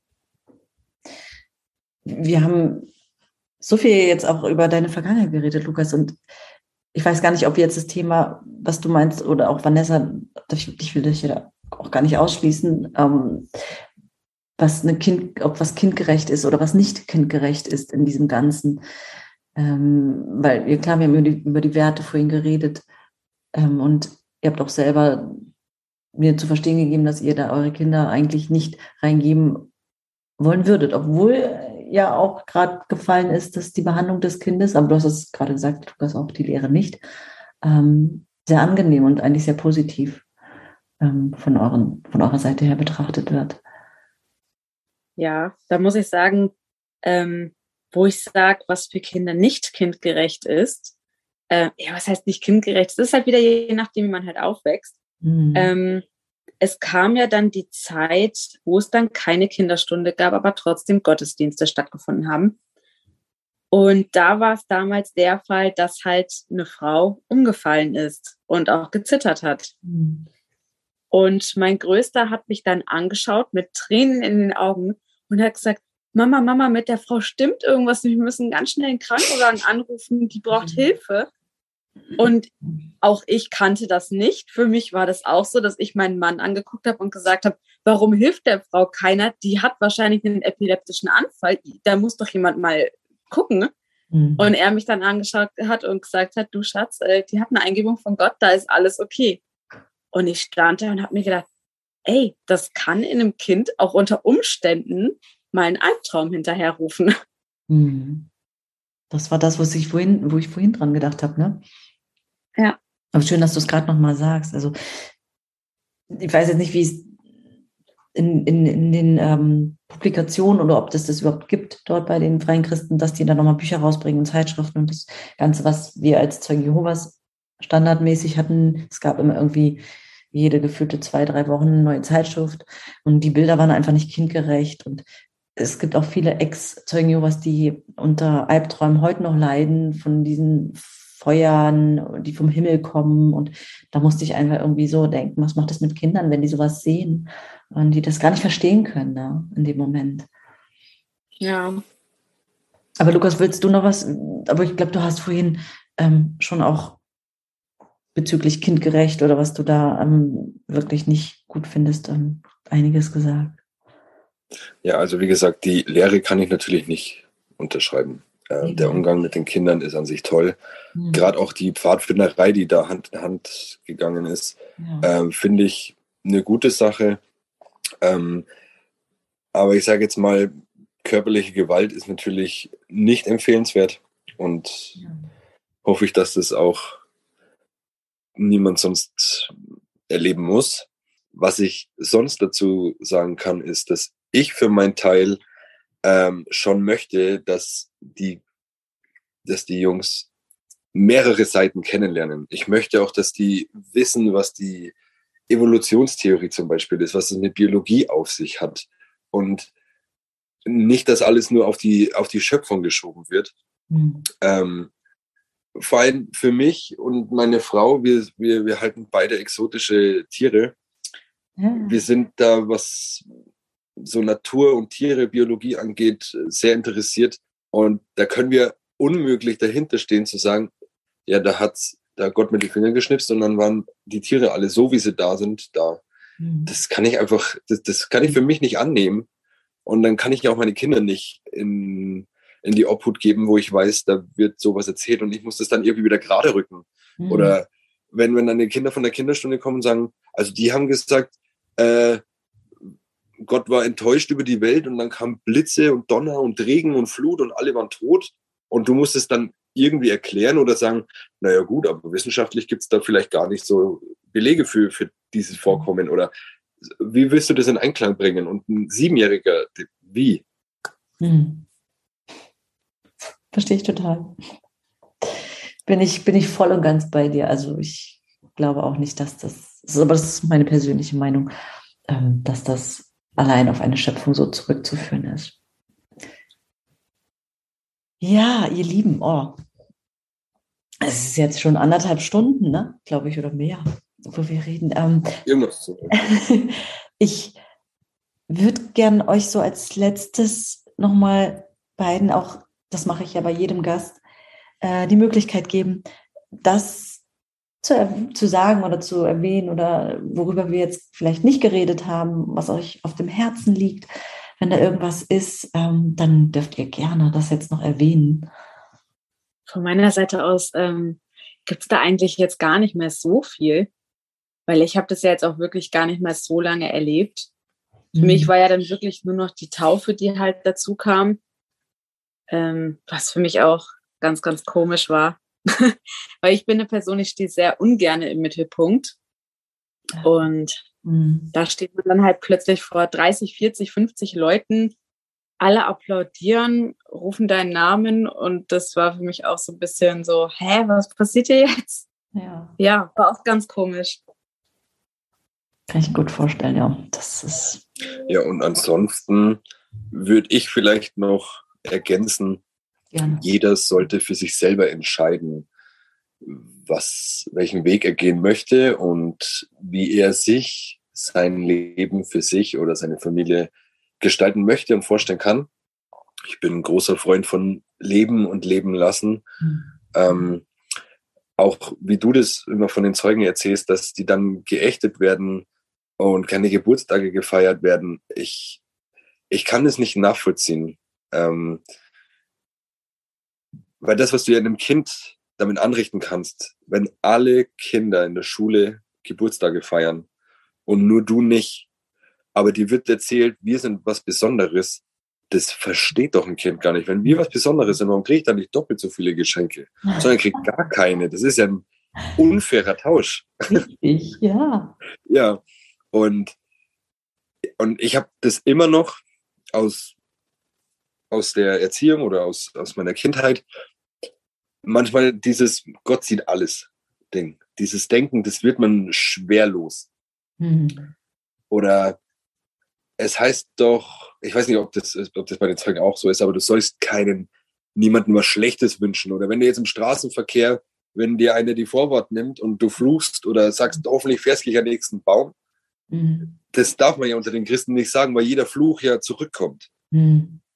Und ich habe heute noch, ich meine natürlich, man sollte nicht fluchen oder Leuten was Schlechtes wünschen. Mhm. Ähm, aber wenn dieser Moment kommt, habe ich immer noch dieses, oh, stimmt, Flüche kommt zurück, entschuldige. Mhm.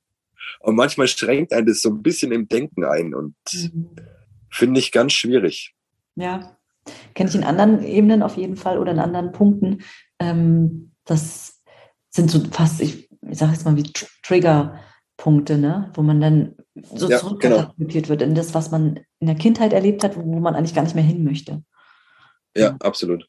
Genau. Ja. Vanessa und Lukas, ist, vielen Dank, dass ihr euch ähm, ja, die Zeit genommen habt. Ich gucke auf die Uhr und ich könnte mit euch gefühlt wirklich noch Stunden reden.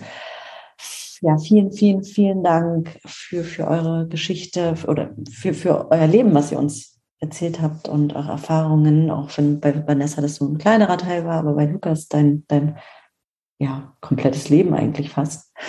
Ähm, weil so lange ist es ja noch nicht her, dass du da raus bist. Danke, danke, danke.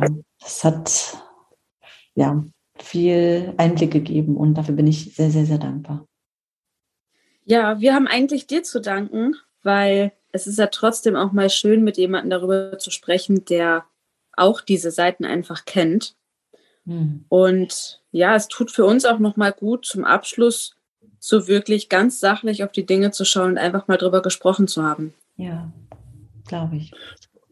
Und ich muss dann noch dazu sagen, ich war mir nicht bewusst, dass ich damit eine Podcast-Folge füllen kann. Du hast es. Man, ja, man, man denkt halt immer wieder über so, ja, wie war das damals? Oder wenn jemand fragt, wie ist es so? Man erzählt dann so fünf Minuten darüber, aber so mal von Anfang bis Ende mit mit den Punkten, die da dazugehören und den mhm. Meinungen, das einfach mal am Stück zu erzählen, ist schon mhm. für einen selber auch interessant und ist bestimmt für so einen Abschluss ganz gut. Mhm. Und wir haben bestimmt einige, viele Punkte nicht besprochen und beleuchtet. Und das würde aber einen Rahmen sprengen. Und ich möchte meine Zuhörer, Zuhörerinnen ähm, nicht zu sehr fordern. Aber es war toll, euch hier gehabt zu haben und ihr habt so viel interessante Dinge erzählt, die anderen Menschen dann, da bin ich so sicher, helfen, Dinge zu verarbeiten und zu verstehen. Und das ist sehr viel wert. Vielen Dank. Ja, Super sehr gerne. gerne. Ein kurzer Hinweis. Falls du meine Arbeit unterstützen möchtest mit zum Beispiel drei Euro im Monat. Und dabei geht es um diesen Podcast hier, den es jetzt schon ungefähr zwei Jahre gibt, aber im Hintergrund arbeite ich gerade an einem anderen Projekt über das Thema Zeugen Jehovas, dann kannst du dies gerne tun unter www.patreon.com slash Dina Hellwig und wem das gerade zu schnell war, der guckt einfach in den Show Notes. Dort findest du den Link. Und fühlt euch da wirklich ganz frei. Es ist mehr ein Kunstprojekt, an dem ich da gerade im Background arbeite. Und ich freue mich da über jede Unterstützung und bedanke mich hier auch nochmal ganz herzlich bei denjenigen, die das bereits tun. Eine Bewertung ist ja natürlich völliger Quatsch. Oder vielleicht doch, denn ich möchte ja eigentlich, dass sich ganz viele Menschen diesen Podcast anhören. Also hinterlass mir doch gerne ein Like oder eine Bewertung. Und falls du Fragen oder Anregungen hast oder mit mir auch in den Austausch gehen möchtest für eine nächste Podcast-Folge, dann schreib mir doch gerne eine E-Mail unter info at kopfkinoaussteigerberichten.de.